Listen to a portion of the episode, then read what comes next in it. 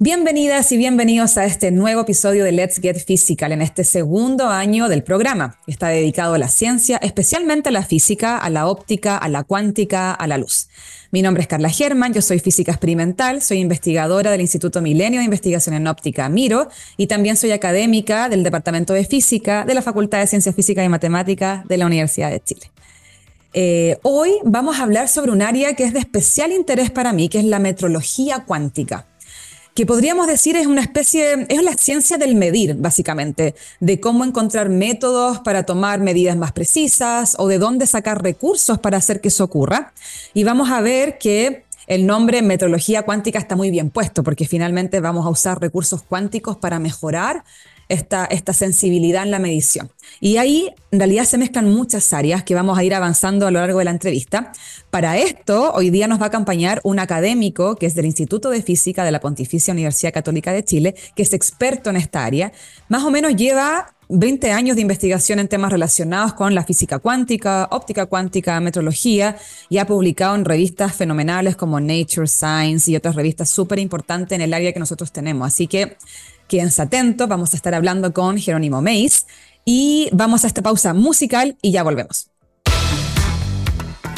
Bueno, como les comentaba, hoy día tenemos un invitado de honor que es Jerónimo Meis. Sin más preámbulo, lo voy a presentar acá en el programa que está con nosotros. Hola Jerónimo, muchas, muchas gracias por estar acá. Hola Carla, muchas gracias por la invitación. Buenísimo. Bueno, este programa va a estar súper entretenido, como les decía, eh, porque vamos a estar hablando sobre qué es la metrología y sobre eso eh, bueno, van a ver que Jerónimo es un experto, ya van a ver todo lo que él hace acá, que es súper eh, impresionante. Ustedes saben, siempre lo comparto en los programas, ¿no? Pero que hacer física experimental en Chile tiene un doble desafío. Así que bueno, vamos, a ir hablando de todos esos temas, pero primero quería contarle a la, audiencia, ¿cierto?, qué es la metrología, porque muchos al, momento que escuchan metrología, escuchan meteorología, y no es lo mismo, es diferente. Entonces, eh, un poco quería comentar eso, la metrología es la ciencia del medir y sus aplicaciones. Así, de hecho, si, si, ustedes se meten a la, a la, página del NIST, que es el National Institute of Standards and Technology de Estados Unidos, lo define tal cual, es la ciencia de medir y sus aplicaciones. Y la cuántica viene porque yo puedo usar recursos cuánticos para aumentar ciertas precisiones que, de parámetros que yo quisiera medir. Y eso es importante, todo se va uniendo, esto es como, esto es como un puzzle, ¿no? Eh, porque en verdad la naturaleza nos impone un ruido en el cual, que es el límite, eh, que es, el, que es el, el, el, principio de incerteza, que nos dice que en verdad no podemos medir con precisión absolutamente todo, que hay un ruido intrínseco en la naturaleza, pero la misma cuántica te ayuda a ir un poquito más allá. Entonces son, son cosas bien, eh, eh, por lo menos simpáticas, misteriosas que tiene nuestro mundo y que vamos a ir conversando. Entonces, Jero, tú justamente trabajas en óptica cuántica, eres físico experimental y tu área o, la, la, parte experimental que tú haces también se relaciona con la metrología. Entonces, quería un poco que nos contaras un poco más de qué es lo que haces en general, quizás no actualmente, pero como tu trayectoria, digamos, de todo lo que estás haciendo. Claro. Sí, Carla, eh, yo trabajo en metrología cuántica, efectivamente. Tratamos de controlar sistemas a pequeña escala, eh, tratamos de buscar espines electrónicos individuales en la materia y también espines nucleares en la materia, utilizando luz también para tratar de acceder a ellos.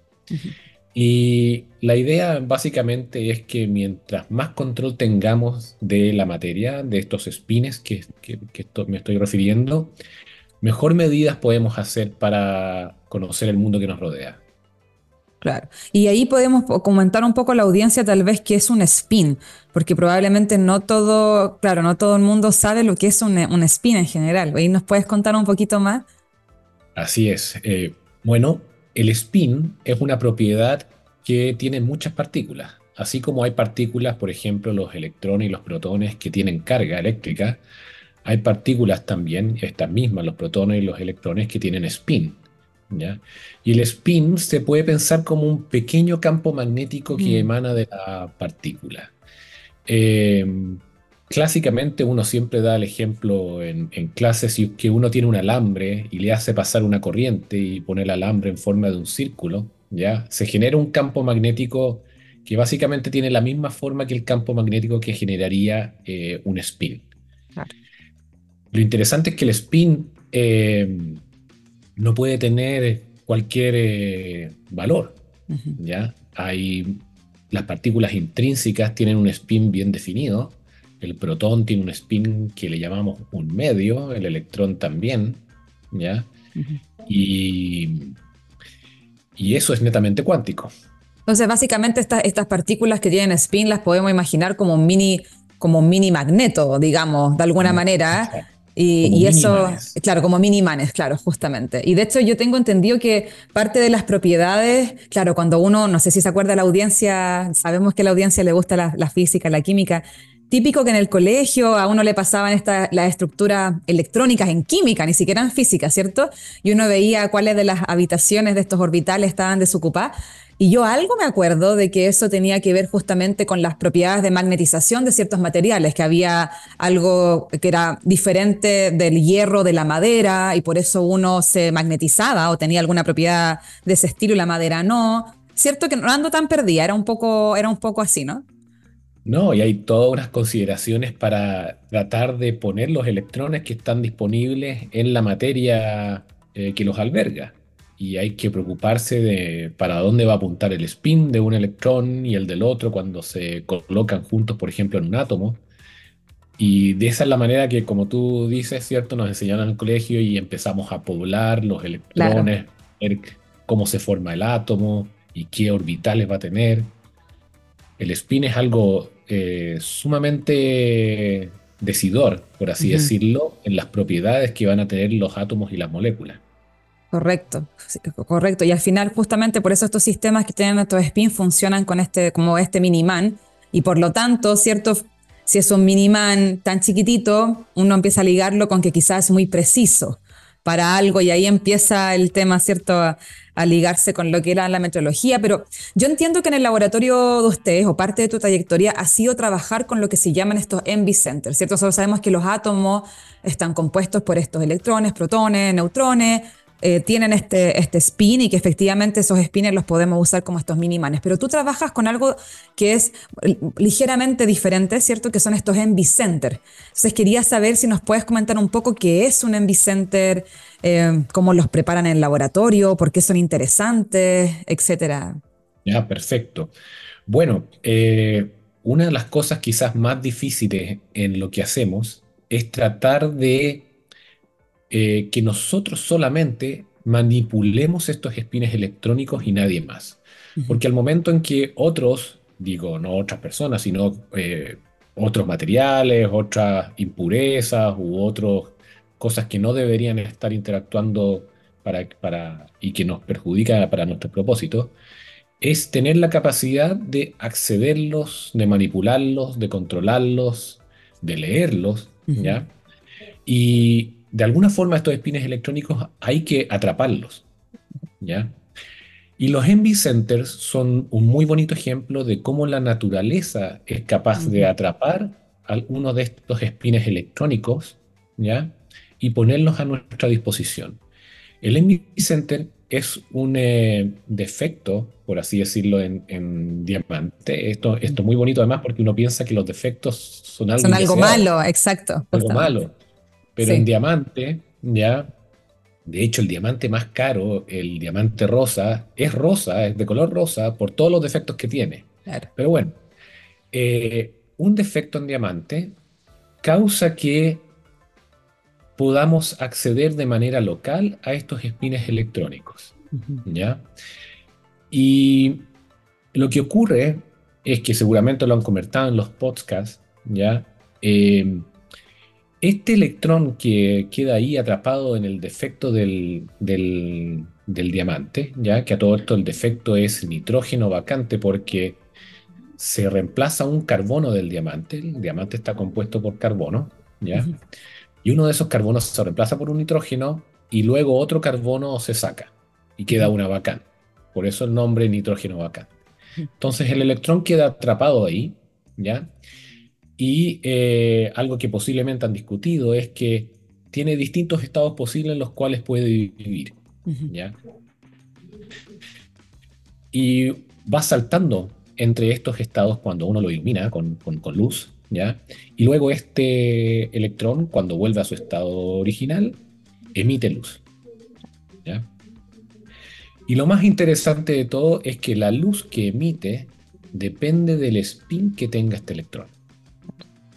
Cosa que no es para nada trivial. En general, eh, uno en, muchos defectos o en muchos materiales no observa que la brillantez, por así decirlo, del material dependa del estado de spin, dependa en qué orientación tenga este spin electrónico en esos materiales.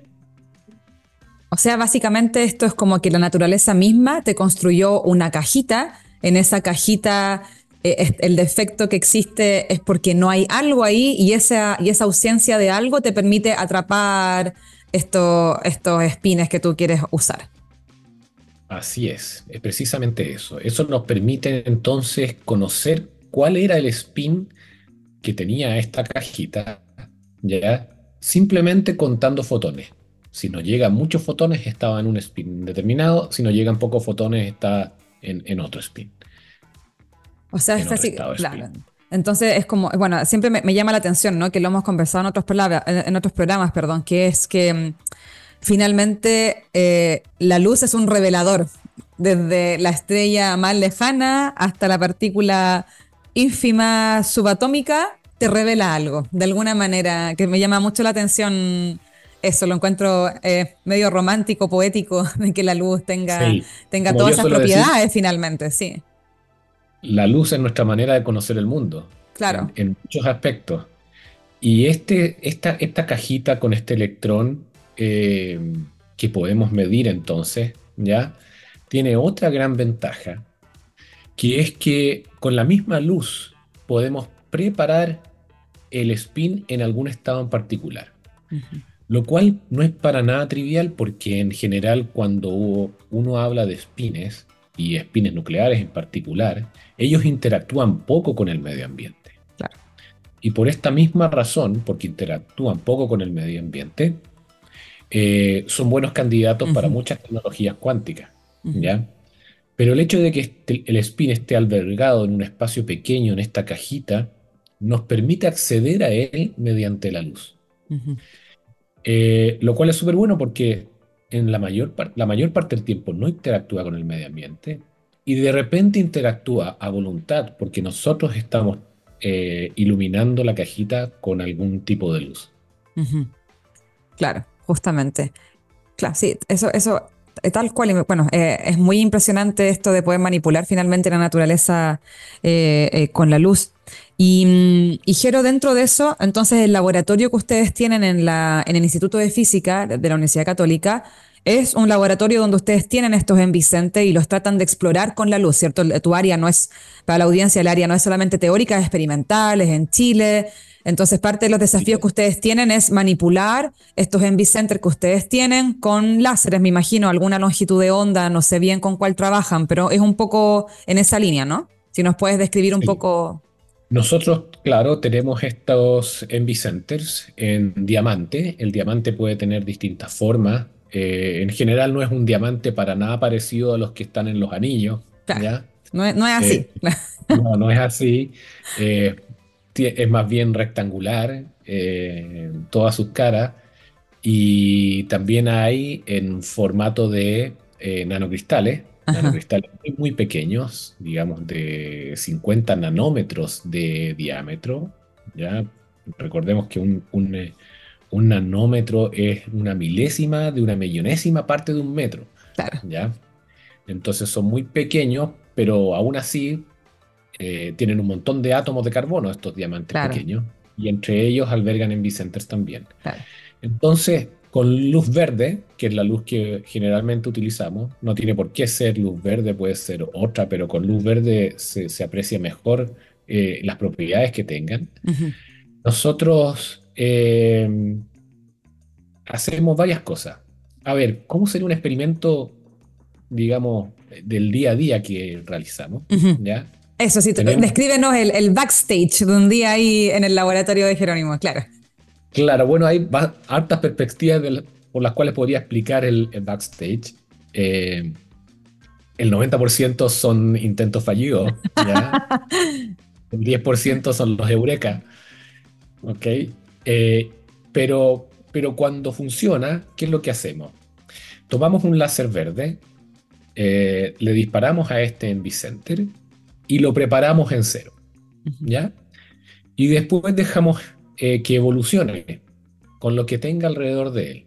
Entonces, por así decirlo, le disparamos con un láser verde y nos ponemos a escuchar. Claro.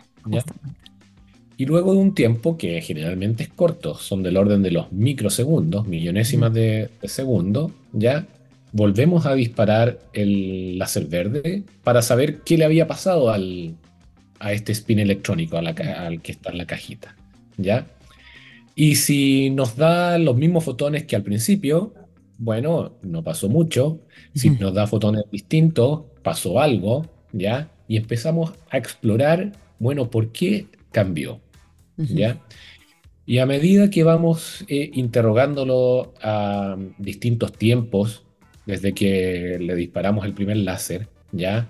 O a medida que ponemos otras cosas a su alrededor, por ejemplo, campos eléctricos, campos magnéticos, o variamos la temperatura, ¿ya? Vamos conociendo cómo él reacciona, ¿ya? Y el día de mañana, ese, bueno, ya está sucediendo, ¿ya? Esa temperatura podría estar asociado con la temperatura dentro de una célula, ¿ya? O ese campo magnético que midió puede estar asociado con eh, las propiedades magnéticas de materiales bien exóticos que se están estudiando hoy en día, como aislantes topológicos, ¿ya? o películas del gas magnéticas, o islas magnéticas, que son básicamente eh, los ladrillos ¿cierto? de los discos duros que utilizamos hoy en día para guardar información. Entonces, el juego es un poco tratar de hacerlo con cada vez mayor precisión y conocer con mejor detalle eh, todas esas cosas que podrían afectar al Envicenter, que en definitiva se vuelven objetos de estudio eh, después. Claro. Las células o los otros materiales, ¿ya? Para poder conocerlos con precisión. Sí, sobre eso quería, quería seguir, eh, seguir guiando la conversación, porque tú tuviste una experiencia laboral investigativa en Estados Unidos, trabajaste con, con Looking, ¿cierto? Que es como de los top de línea de todas estas áreas. Y, entiendo que desde ahí ya empezaste a trabajar en estos temas que se, relacionaban con estos super magnetómetros, eh, básicamente. Entonces, quería un, poco, quería un poco presentarles a la audiencia cuáles son los principales desafíos o preguntas fundamentales que intenta responder esta área y un poco abordarla desde tu experiencia misma, ¿cierto? Cómo, qué es lo, qué es lo que hacías en Estados Unidos y después cuál fue el objetivo de venirte y lo que, lo que quieren hacer finalmente acá, cuál, cuál es tu, tu ambición de lo que quieren lograr eh, acá en el laboratorio. Bueno, sí. Eh, a ver, llevamos trabajando en esto más o menos unos 15 eh, a 20 años. El Epicenter se descubrió mucho antes, ¿ya? en la época cuando las personas trataban de dopar materiales para cambiar sus propiedades semiconductoras. claro. Ya, se conocían estos, estos defectos de color. Pero no fue sino hasta unos 15 años atrás en donde empezaron a tratar de explorar el spin. Y el spin, eh, mientras, mientras mejor lo podamos medir, mejores son las aplicaciones que podemos realizar. Y hay un gran desafío en todo esto, que es eh, parte de, muchos de los eh, eh, problemas que enfrenta la metodología cuántica, que es la de coherencia. La de coherencia es algo que nos impide saber con precisión cuál va a ser la evolución de nuestro spin electrónico, ¿ya? Y cuando ocurre eso, difícilmente podemos saber si este, estos spines evolucionaron de acuerdo a lo que queremos medir o de acuerdo a otras cosas. ¿ya? Es algo súper eh, inherente eh, a este tipo de sistemas también, ¿ya? a medida que estas, los sistemas nanoscópicos interactúan con su medio ambiente, ¿ya? ocurre la decoherencia. En, ¿Cómo entender la decoherencia? Eh, porque puede ser una palabra difícil o lejana. ¿ya? Yo siempre pongo el, el, siguiente ejemplo. Imaginemos que estamos en un estadio. lleno de personas, ¿ya? Y la gente empieza a cantar el himno nacional, ¿ok? Si todas las personas cantan el himno nacional al mismo tiempo, ¿ya? Eh, ocurre algo notable, uno puede escuchar ese himno nacional incluso a kilómetros de distancia. Claro. Pero, ¿qué ocurre cuando las personas se empiezan a desincronizar? ¿ya? Digamos que pasa el vendedor de maní, a uno le pisa el pie, ya no va a cantar de la misma manera, ¿ya? O hay una mamá con su hijo y le derrama, el hijo le derrama el helado en la falda, también eh, el himno no va a ser igual, ¿ok? Y a medida que empiezan a ocurrir estos defectos, cada uno va eh, cantando el himno a su ritmo, ¿ok? Y no al mismo tiempo. Y se empieza a distorsionar, por así decirlo, el himno. Eso mismo ocurre a nivel nanoscópico. ¿ya? Eh, hay muchas formas en las cuales estos espines electrónicos pueden interactuar con su medio ambiente, ¿ya? Y esa forma de interactuar no es siempre la misma. A veces el vendedor de maní, otras veces es el helado sobre la claro. ya. Y eso eh, lo que hace es que nos impide conocer cómo se, cómo se evoluciona eh, con precisión. Claro. Así, y, básicamente la de coherencia. Entonces el gran desafío es tratar de disminuir la Sí, sí, eso, eso, que el principal desafío es justamente tratar de disminuir la coherencia en estos sistemas experimentales, como desde el quantum computer hasta nosotros estamos todos peleando con lo mismo, básicamente. Así es. Y ese es el principal desafío. Eh, al alargar los tiempos de coherencia, permite hacer cálculos más prolongados, por así decirlo, en computación cuántica ¿ya? Para implementar los protocolos de computación cuántica. Para las medidas también, si quieres medir algo con precisión, mientras más largo el tiempo, mejor. Exacto. ¿ya? Y puedo hacer medidas más finas, pero para eso la coherencia eh, tiene que mantenerse. Y hablándolo en mecánica, con palabras de la mecánica cuántica, ¿ya? Eh, la coherencia por así decirlo, es, es algo difícil de explicar, ¿no? Porque depende de la fase. Ah, bueno, primero, en mecánica cuántica, este spin electrónico puede estar en dos estados al mismo tiempo. Claro, eso de partida, claro. De partida, había que decir eso. Sí. ¿ya? En dos estados al mismo tiempo. Spin para arriba, spin para abajo, ya vemos. ¿Ya? Eh, pero hay algo más. Eh, matemáticamente, hay dos estados que son distintos. Podría tener spin para arriba, más spin para abajo, o spin para arriba, menos spin para abajo. Claro. Y eso no son lo mismo. Claro. La evolución de esos dos estados son distintos. Son diferentes. Podemos medir. ¿ya? Entonces, esa es la fase. Si es más o menos, ¿ya? O cualquier número entre medio, ¿ya? Eh, es la fase. Y que esa fase se mantenga ¿ya? Es la coherencia. Entonces necesitamos que se mantenga la coherencia de las propiedades mecánico-cuánticas de los sistemas para que podamos hacer medidas de precisión. Y la, por lo mismo, y esto también es interesante eh, pensarlo así, la, la, coherencia es muy fácil de estropear. Porque cualquier interacción con el medio ambiente la estropea, ¿ya? pero por lo mismo se vuelve nuestra herramienta sensora. Nosotros lo que medimos es cómo, cómo, cómo ocurre la decoherencia. Claro. ¿ya? Eh, y si está interactuando estos spin electrónicos con su medio ambiente y ocurre decoherencia, entonces podemos conocer el medio ambiente. Claro. El problema es cuando el medio ambiente se nos descontrola y crece mucho o es muy grande, no podemos decir, no, no podemos decir todos los detalles de ese medio ambiente. Claro. Cual, lo cual es, entonces, tratar de controlar, el, de controlar el medio ambiente, hacerlo más pequeño, hacerlo de manera que el medio ambiente sea solamente lo que nos interesa conocer, es el gran desafío eh, para la metrología cuántica. Y, básicamente es un poco como funcionan todos nuestros experimentos, que por eso uno está en un laboratorio con, con grados de libertad controlados, con un reservorio, ¿cierto? Este ambiente relativamente controlado, que podemos jugar un poco más para finalmente hacer pruebas de principio que después en algún momento se traduzcan en ciertos avances tecnológicos, etcétera. Pero claro, el laboratorio es literal el laboratorio, en el sentido de que estamos manipulando ahí estos conceptos y la decoherencia para mí es un fenómeno. Siempre cuando, cuando damos charlas de divulgación, ¿cierto? En general aparece esta pregunta que es que claro, la cuántica es súper misteriosa porque te habla de estos principios de superposición, entrelazamiento y todas estas cosas raras que pueden estar en dos energías, en dos spin, en dos posiciones y todo eso.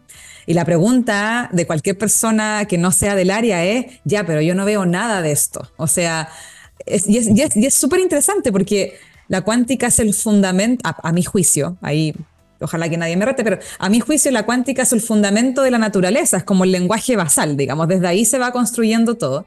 Y es interesante tratar de entender por qué estas cosas como mágicas aparecen ahí, pero en el mundo normal no, pues no están. Y, parte de eso es el rol también de la decoherencia, que tampoco, tampoco es que lo entendamos muy bien. más o menos sabemos que la decoherencia mata como estas huellas cuánticas y, bueno, ahí nos metemos a otros temas, como el, colapso de las funciones de onda y cosas de ese estilo, pero, básicamente la, esta decoherencia es un, es, un, enemigo, pero al mismo tiempo sabemos que tiene que estar en el sentido de que el que haya decoherencia significa que el sistema interactúa con algo afuera y como interactúa con eso de afuera lo podemos manipular. Entonces ahí empieza todo esto de que quiero manipularlo yo, eso es lo que tú decías, pues quiero yo manipularlo y no otra cosa para poder estudiar y ver estas respuestas. Pero claro, son, son temas muy bonitos y es básicamente lo que más, em, el, uno de los santos griales más complicados de la cuántica, ¿cierto? Para, para llevar desarrollos tecnológicos es cómo yo controlo esta decoherencia o cómo la aíslo eh, bueno, no vamos a hablar de computadores cuánticos, pero tiene mucho que ver con eso también, de por qué los computadores cuánticos son estos mega edificios, casi salas tremendas, todo aislado, casi una, una sala limpia. A baja temperatura. A baja temperatura, claro. Entonces empiezan a aparecer todas estas cosas. Eh, entonces, claro, ahí está este, este, enemigo, entre comillas, que es la, que es la de coherencia. Yo pienso igual que Claro. Básicamente la, la de coherencia, a ver, la evolución de nuestro mundo es cuántico. Claro, exacto. Pero después de cada intervalo de tiempo, después de cada segundo, resulta que la evolución no es, no ocurre de la misma manera. Exacto. Y cuando no ocurre de la misma manera, eh, lo pienso así yo, eh, eh, hay de coherencia. Claro. Claro, justamente. Entonces, eh, sobre, esa, sobre eso, entonces, básicamente el área completa eh, trata de pelear contra estas de coherencia y, es básicamente lo que tú has hecho estos últimos 20 años, desde el doctorado hasta la fecha, eh, es trabajar en esta área de cómo hacer estos, estos, estos minimanes más controlables de tal forma que sirvan para algo más. y quería preguntarte un poco, un poco más específico, pero en el laboratorio que tú tienes acá, ¿Qué es lo que, es lo que les gustaría medir a, corto y, largo plazo?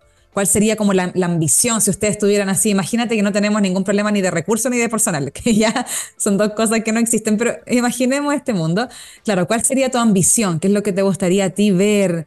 Eh, no sé si la palabra es descubrir, pero claro, responder, esa es la palabra más adecuada tal vez. Bueno, por así decirlo, el santo grial sería un sistema sin decoherencia. Claro. ¿ya? Y los eh, nitrógeno vacantes, los envy centers, caen dentro de una categoría que es bastante amplia de centros de color en, materiales, ¿ya?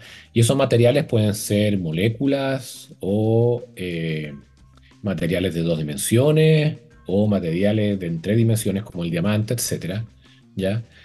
Y lo ideal sería poder encontrar un sistema eh, en el cual solamente nosotros podamos interrogarlo y nadie más. Claro. ¿Ya? Eh, y nosotros estamos haciendo una búsqueda en, otros sistemas, en, por ejemplo, en nitruro de boro hexagonal, ¿ya? o en otros materiales eh, semiconductores, en donde podamos encontrar estos defectos que tengan, por así decirlo, las mismas propiedades del Envicenter, pero mejoradas. Claro.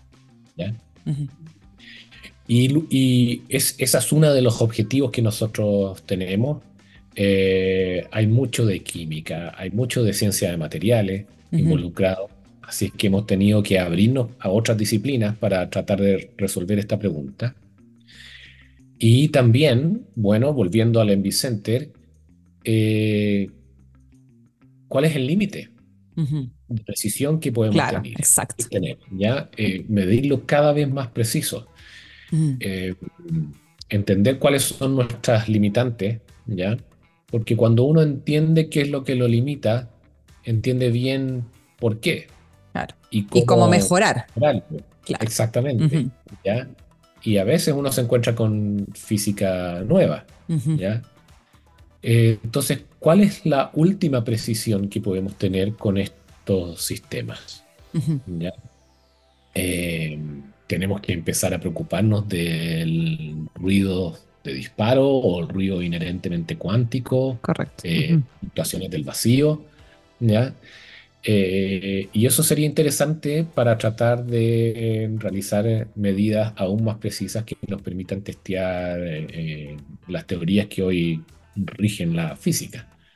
Y, sobre eso quería un poco avanzar porque esta pregunta siempre no, es compleja en el sentido de que nosotros hacemos ciencia fundamental, nosotros no estamos tan preocupados de cómo se va a usar después. No, es, es nuestra, nuestra área, pero de alguna forma uno se empieza a imaginar las diferentes aplicaciones que puede tener eso. Por ejemplo, si tengo un Miniman o donde yo puedo medir campos magnéticos con mucha precisión, lo que tú comentabas un poquito, bueno, esto puede ser importante para dentro de una célula. Entonces, quería un poco si nos puedes, eh, porque quiero hacer la transición, ¿cierto? Desde lo que tú haces hacia hablar un poquito más de tecnología, pero para eso pienso que es bueno ir de a poco, por ejemplo, un campo, un campo, medir un campo magnético con mucha precisión, ¿por qué podría ser importante por la que tú decías, para las células o otras, otro tipo de cosas? Eh, ¿Cómo se hace esa conexión? Bueno, el, campo magnético em, es algo que genera muchos materiales, ¿ya? Eh, nosotros estamos acostumbrados a los imanes porque generan un campo magnético muy fuerte, ¿ya?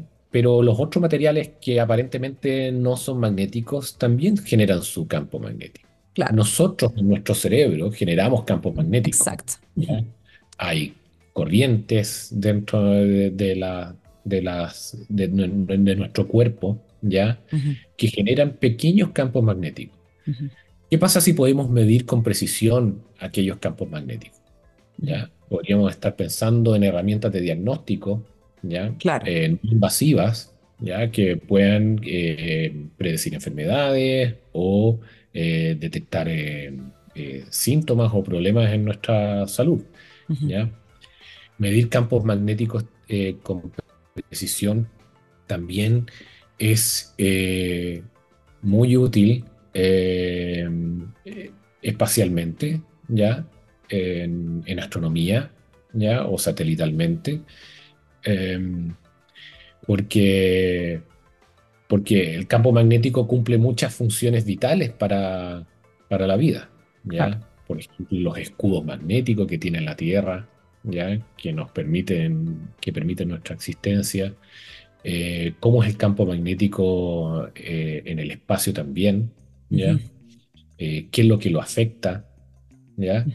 Y volviendo a la Tierra, está este ejemplo que di de la, eh, en cuanto a la, salud.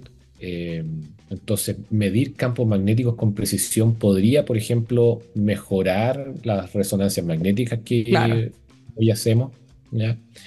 Eh, y eso sería, sería muy, muy interesante hacerlo. Y, y, hay esfuerzos en esa dirección actualmente. Claro, eso un poco iba a comentar, que de repente uno tiene esta especie como de creencia, por así decirlo, de que la cuántica es algo muy lejano, que está como muy lejos de uno, que solo aparece eh, en, ciertos escenarios, pero en verdad no es tan así. Si uno se va a una resonancia magnética nuclear, tiene que ver el spin, tiene que ver entender bien el átomo desde un fundamento cuántico. Si te vas al GPS que ocupa relojes atómicos también, evidentemente el láser, el láser es una tecnología 100% cuántica de inversión de población.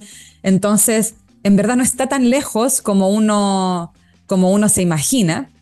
Y claro, y, ahí tocaste un punto que también creo que yo que mm, de repente uno, uno pierde mm, la conciencia de que, de que el cerebro finalmente está lleno de estas conexiones, corrientes, cosas que pasan dentro eh, y que evidentemente es vital para toda nuestra existencia. Y claro, cuando aparecen enfermedades y cosas de ese estilo, uno podría pensar que quizás estas características eléctricas, magnéticas que existen se ven afectadas por ciertos tumores o lo que sea que aparezca. Entonces ahí es donde empieza uno, bueno, pero si uno pudiese medir estas cosas o incluso algo como ya muy futurista, pero que imagínate que uno tuviese una máquina, no sé, un sensor que se pueda pegar acá. Entonces uno tiene una señal todos los días. Entonces, como lavarse los dientes, todos los días me mido mi señal. Entonces, claro, que de repente estos magnetos, estos, este tipo chiquititos, magnetos chiquititos, de repente te puedan decir, mm, hoy día la señal salió un poquito alterada, muy chiquitito, pero poquito, quizás puede significar algo, anda al médico. Entonces uno puede hacer un diagnóstico temprano. Bien.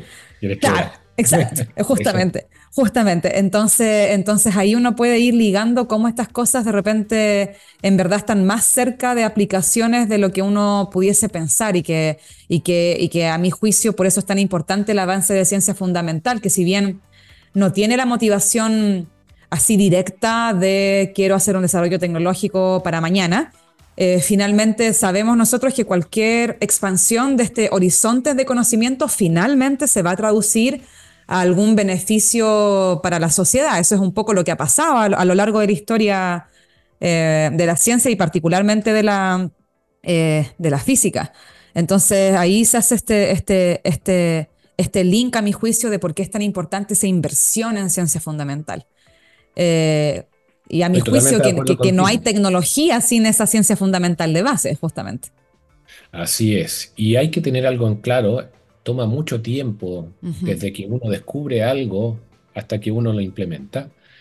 Eh, pero la mecánica cuántica, em, yo diría la primera mecánica cuántica, ya la que nos hablaba de que las cosas estaban cuantizadas, se ha implementado de una manera, yo diría, vertiginosa, rápido. Escáneres, láseres, como tú dijiste, que están presentes en los escáneres.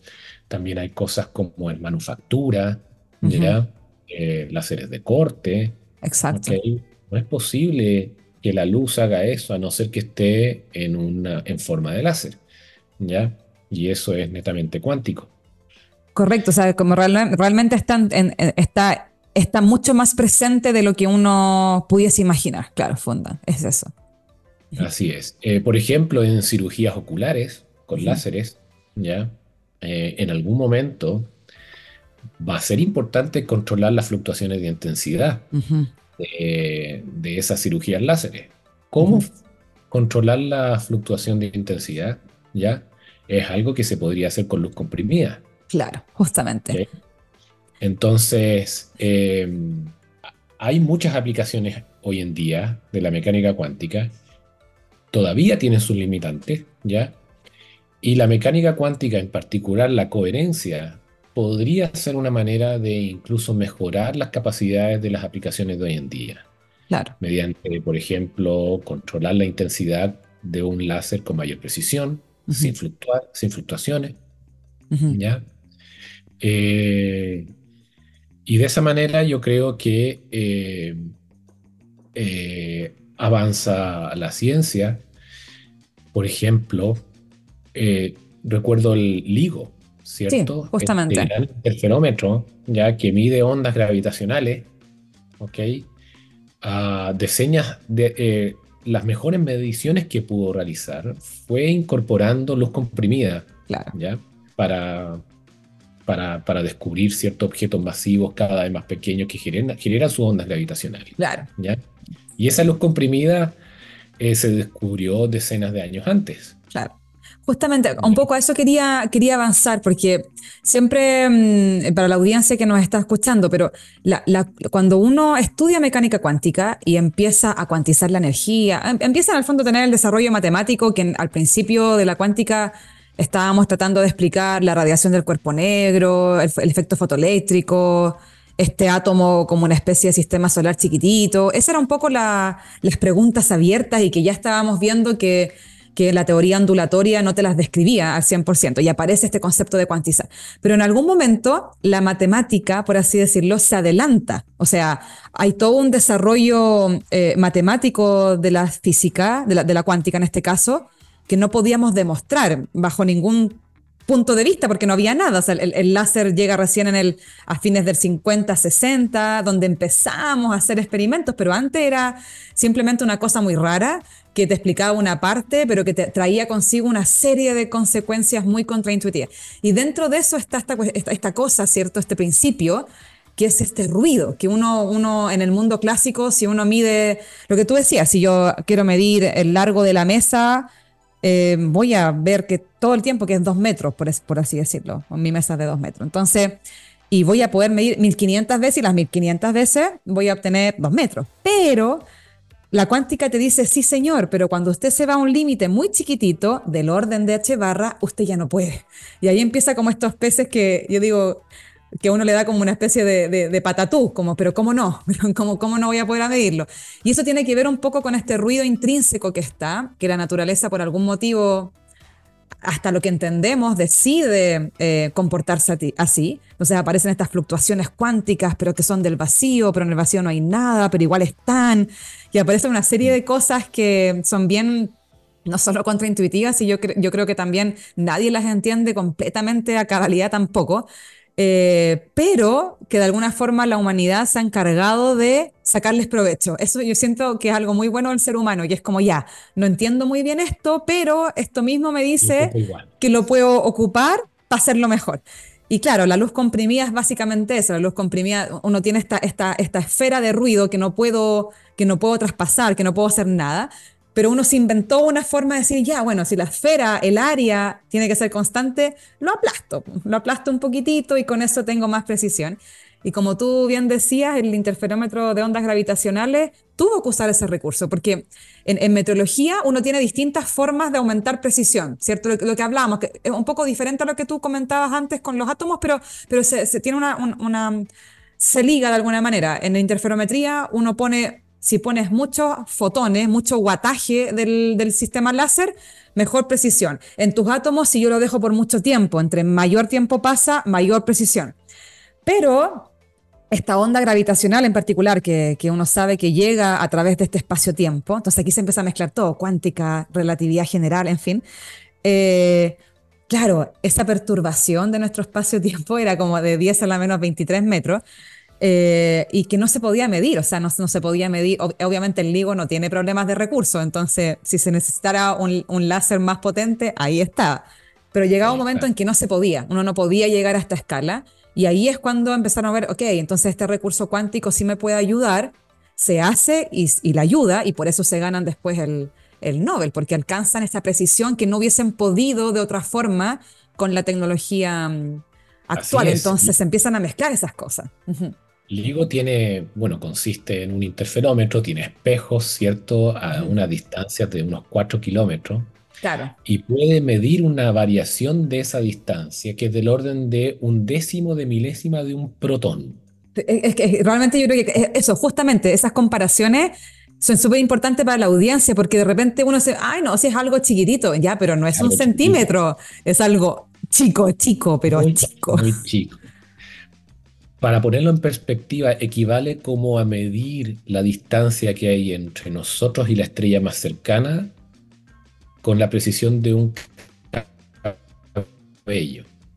Con la precisión de un cabello, justo, justo, se cortó ahí, pero sí, con la precisión de un cabello, ah, justamente. Sí. Así es. Entonces, es, es, impresionantemente grande la precisión que existe.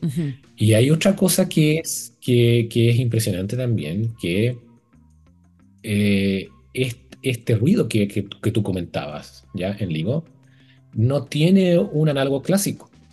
Si yo trato de ver cuál es la precisión, ¿cierto? Y ocupo mecánica clásica para ver la precisión de mi interferómetro, eh, no voy a encontrar un límite.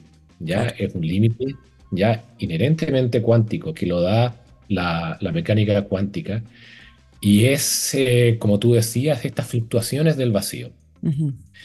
Y bueno, a todo esto, estas fluctuaciones del vacío es la razón por la cual los átomos emiten. Exacto. Eh, es que uno pone a un electrón, este spin que estamos hablando en, en estado con mayor energía, ¿ya? Este va a decaer y va a decaer inevitablemente debido a estas fluctuaciones del vacío. Que estas fluctuaciones del vacío producen sus propios campos eléctricos y campos magnéticos. Claro. Y, y en LIGO, uno podría pensar que estas fluctuaciones del vacío son como pequeños fotones que se crean y se destruyen constantemente. Exactamente, exactamente, sí. Y, y generan un ruido en los detectores, ¿ya? Y este ruido uno lo podría pensar como, por ejemplo, la lluvia que cae sobre, el, sobre un techo, ¿ya? En un día lluvioso, ya cada gota golpea el techo, ya de donde uno está, ya digamos que es un techo que se escucha, ¿cierto? Claro. ¿Ya?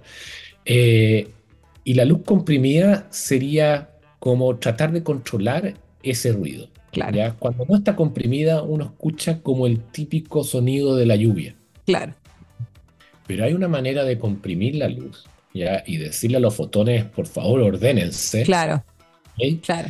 Eh, eh, de manera que eh, puedo hacer cosas distintas. Por ejemplo, un extremo sería en que todas las gotas del día lluvioso caigan al mismo tiempo sobre el techo. Claro, correcto. Claro. Y ahí, bueno, nos quedamos sin techo. Sí. Y el de partida, eh, pero corresponde al caso en que tenemos peor precisión, porque todos cayeron en, un, en, un, momento y después no cayó ninguna gota. Claro. ¿Ya? Y hay otro extremo en que uno podría decirle a, las, a todas las gotas de ese día, ordénense usted me cae aquí, la otra, ¿ya? todas separadas ordenadamente, ¿ok? Y uno escucharía un sonido muy leve, ¿ya? O un sonido constante, ¿ok? Y ese correspondería al caso de mayor precisión.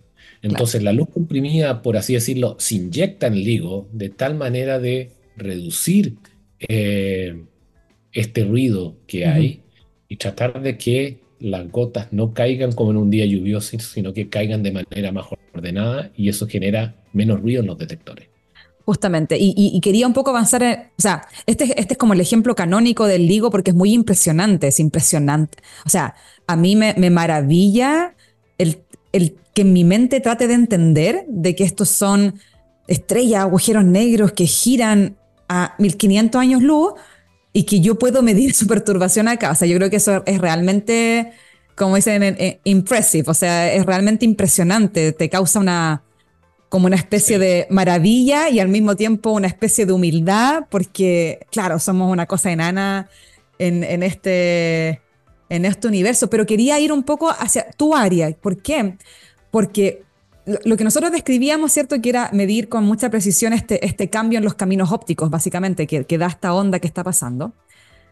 Ahí no nos interesa tanto con cuánta potencia lo hacemos, o sea, es como que echamos toda la caballería encima con tal de medir con mucha precisión. Pero cuando te vas a cosas como lo que tú comentaste, una, una, detección de una enfermedad, cosas así, yo no puedo hacer eso. Ahí el recurso, el recurso clásico me queda corto mucho antes, porque obviamente yo no voy a bombardear a una persona con 50 watts de potencia, pues la quemo. Entonces, cuando uno empieza aplicaciones más biológicas, químicas, te das cuenta que esta, que esta cota llega mucho antes porque tú no puedes bombardear a alguien con tanta potencia, que es la forma más fácil de, de cierto, de de poder eh, aumentar la precisión o lo mismo de los tiempos. Imagínense que uno, la resonancia magnética, ¿cierto? El resonador, que a nadie le gusta, a nadie le gusta entrar a esta cajita todo cerrado y más encima tenés que quedarte mm. quieto 40 minutos. Entonces, una pregunta muy directa es ya, ¿cómo yo aumento o, al menos mantengo la precisión de lo que estoy midiendo, pero en un menor tiempo.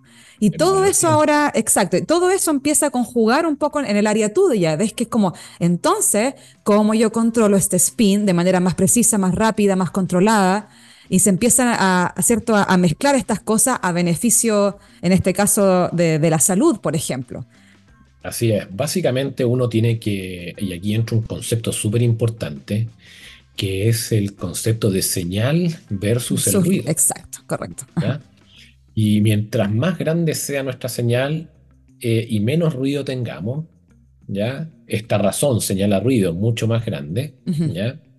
Y menos tiempo puedo estar interrogando a la persona, ¿ya? Para conocer lo mismo.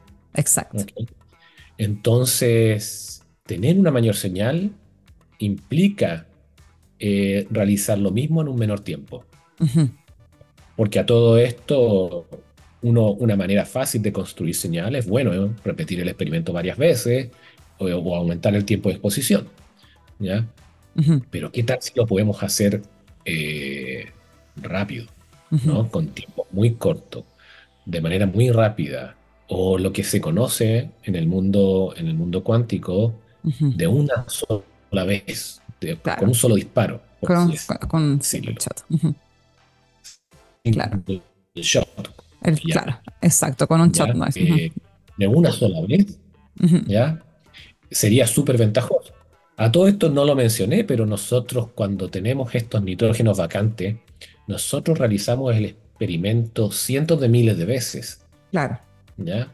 O un millón de veces. Lo que pasa es que cada experimento es eh, una milésima de segundo. ¿ya? Entonces, realizarlo un millón de veces es un segundo, a fin de cuentas. Exacto.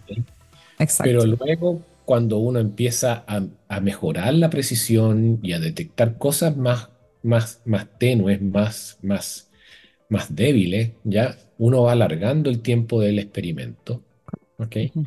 Eh, entonces, eh, tratar de medirlo de una sola vez y no repetirlo tanto, sería súper ventajoso para esto. Entonces, buscar leerlo de una sola vez o leerlo de un disparo, por así decirlo, de un disparo láser, ¿cierto? Que lo utilizamos para escuchar, ¿ya? Sería algo súper ventajoso también.